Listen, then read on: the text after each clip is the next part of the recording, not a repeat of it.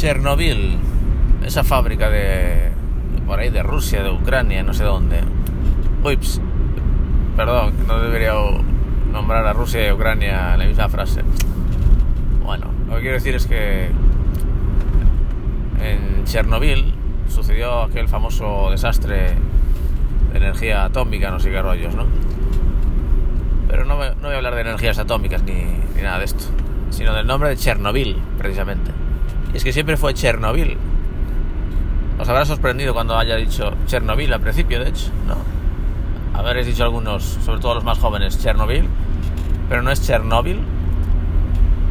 No sé si es Chernóbil o Chernobyl, seguramente sea Chernóbil, por eso le cambiaron el nombre, pero es que ahí está la gracia, ahí está la estupidez, mejor dicho.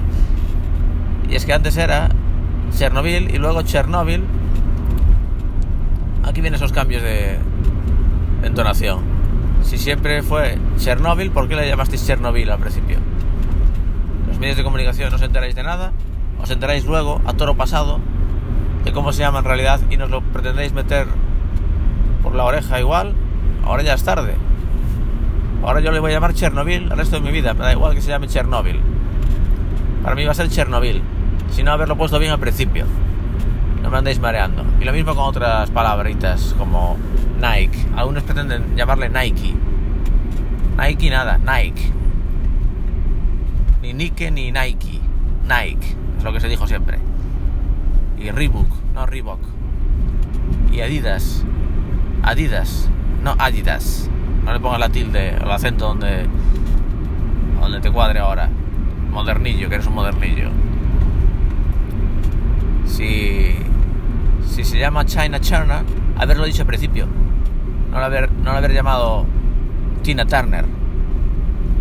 Luego nos venimos con China China. China China nada. Tina Turner, punto. Haberlo puesto bien al principio. O Tom Cruise. Tom Cruise, Tom Cruise.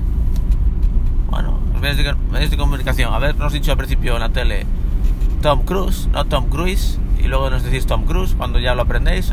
Aprendéis tarde, a todo lo pasado, haberlo aprendido al principio. Y nos lo contáis. Muy mal.